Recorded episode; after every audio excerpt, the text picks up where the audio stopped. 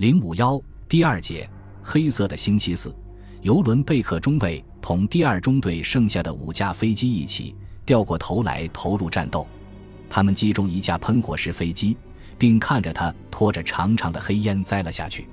但是敌机太多了，游轮贝克命令组成圆形防阵，当时也只能这样做。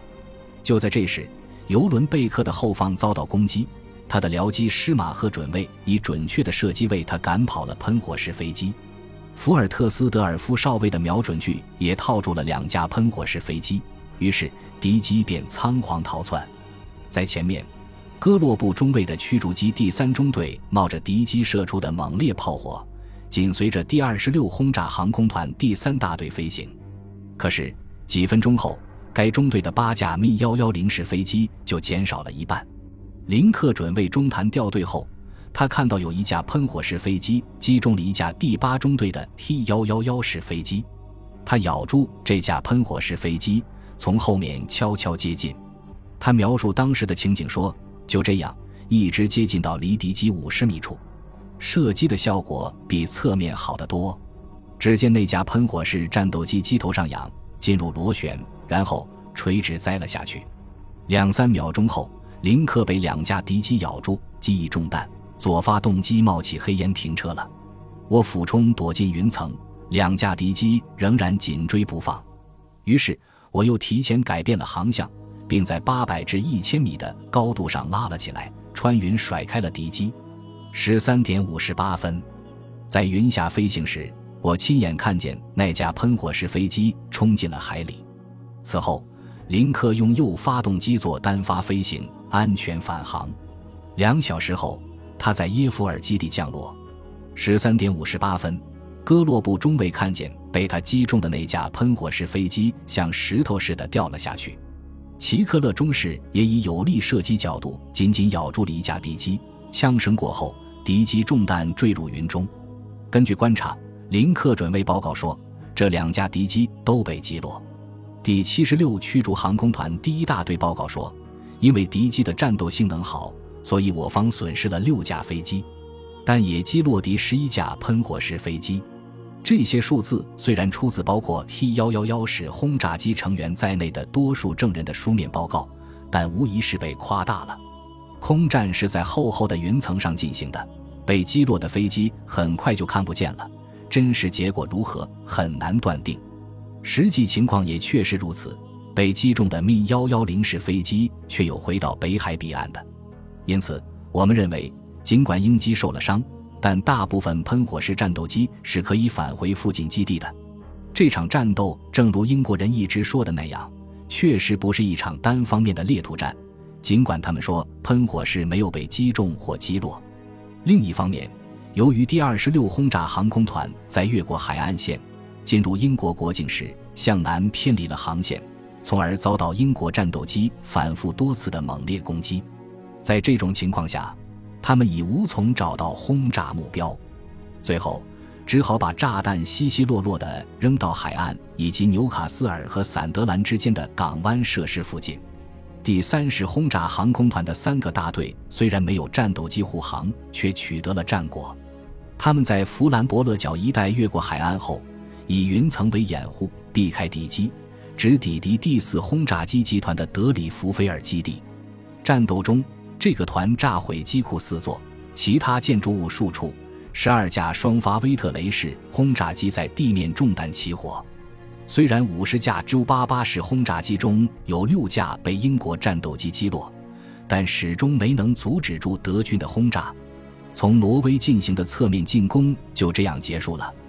第五航空队进行如此规模的作战也只有这一次。下一仗还是在南部进行的。狮子和鹰两个航空团在北部的攻击刚刚结束，英国的雷达操纵员马上就发出了新的警报。时间是一九四零年八月十五日，雷达荧光屏上可以清楚地看到敌机的影子，甚至连飞机编队在比利时和法国北部上空以及在其他一些空域的集结也清晰可见。类似的报告接踵而来，奥斯坦德上空发现飞机六十余架。加莱方向飞来一百二十余架飞机。十四点五十分到十五点零六分，第三轰炸航空团的三个大队从比利时的安特卫普德尔勒基地、圣特罗伊登基地起飞，飞往泰晤士河南面的机场和飞机工厂。团长冯夏米尔格里斯奇斯基上校作为前导三机组的一员，飞在皮尔格上尉的第二大队的最前面，目标是曼彻斯特，位于通往伦敦的笔直航线的中途。首先，六十七式轰炸机必须按规定的时间通过法国海岸线的起飞点，这是至关重要的。当轰炸机通过这里时，集结在紧挨着海岸线的帕德加莱机场的。航程很短的 Mi 幺零九式飞机将相继起飞，他们要在海峡上空赶上轰炸机，并在其上方几千米处护航。在这样的高度，战斗机的行动才会自由，才能够做各种机动，而且能够充分发挥梅塞施米特式飞机的高速和优越的机动性能。同时，战术上也是有利的，可以居高临下对来犯之敌实施袭击。对于这一点是不容置疑的。德军战斗机王牌飞行员之一阿道夫·加兰德说：“英国空军是一个绝对不能小看的对手。”八月十五日下午，加兰德少校也率领第二十六战斗航空团第三大队来为轰炸机护航，并在英格兰东南部上空进行自由空战。在此之前，他率领的这个大队曾执行过四次不同的任务，共击落十八架敌机。除汉德里克少校的第二十六战斗航空团外，在海峡上空的部队还有第五十一团长莫尔德斯少校、五十二团长特吕本巴赫少校和五十四团长梅廷少校三个战斗航空团。他们的任务是游猎护航或担当某一轰炸机大队的卫士，因此，他们与轰炸机基本上要同时从英国海岸线进入英国。由于英国的很多雷达同时探测，雷达荧光屏上的图像就显得混乱。起飞迎战的有十一个中队，共一百三十架喷火式、飓风式飞机，但是地面指挥很不一致，因此凡不是以中队以上为单位集中使用的地方，德军战斗机均占压倒优势。例如，英军第十七中队的飓风式战斗机在以密集队形出现在泰晤士河口上空时。突然接到命令，要他们返航回到位于哈里奇以北的马特鲁斯哈姆黑斯原起飞基地去，但为时已晚。他们从离基地很远的地方就看到那里冒起的黑烟，而袭击基地的德国飞机早已溜之大吉。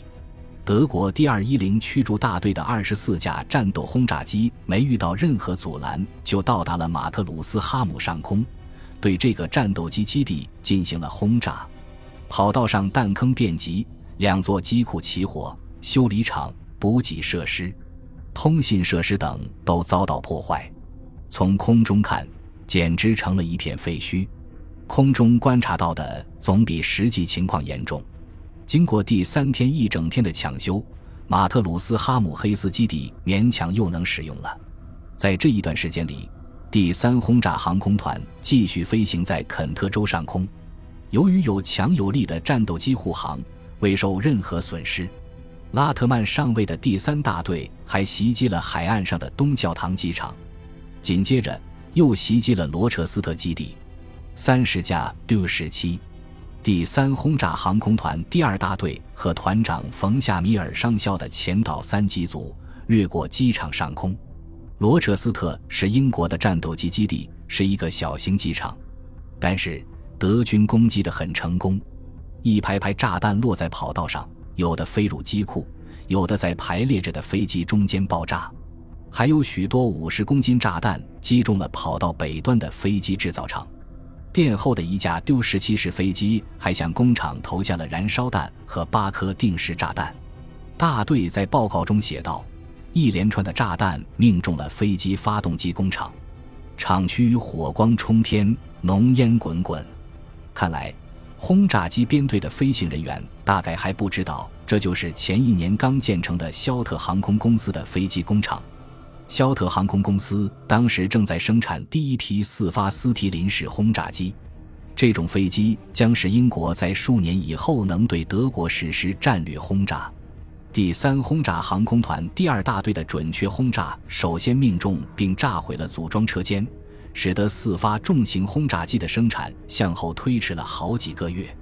但是，现在英国急需的并不是轰炸机，而是战斗机。所以，德国要想赢得这场空战，就必须打掉英国的战斗机。第三轰炸航空团一飞走，英军便获得了喘息之机。此后一连两个小时。在漫长的战线上空，再也看不到德机编队的踪影。这也是在关于投入空军力量的问题上，第一三航空队没有取得一致意见的一个例证。在这以前，一直是由凯瑟琳的部队负责横渡多佛尔海峡进行攻击。这一次轮到了斯培尔，他将编队插向二百公里以西的英格兰南岸，确定攻击重点的主动权在德国。他可以随时改变目标，想攻击哪里就攻击哪里。然而，他们却没有利用这个战术上的有利条件。本来可以不给敌人以喘息之机，但由于计划不周，在两次战斗之间留下了间隙。在这一战斗间隙里，英国战斗机能从容地加满燃料，补足弹药。本集播放完毕，感谢您的收听，喜欢请订阅加关注。主页有更多精彩内容。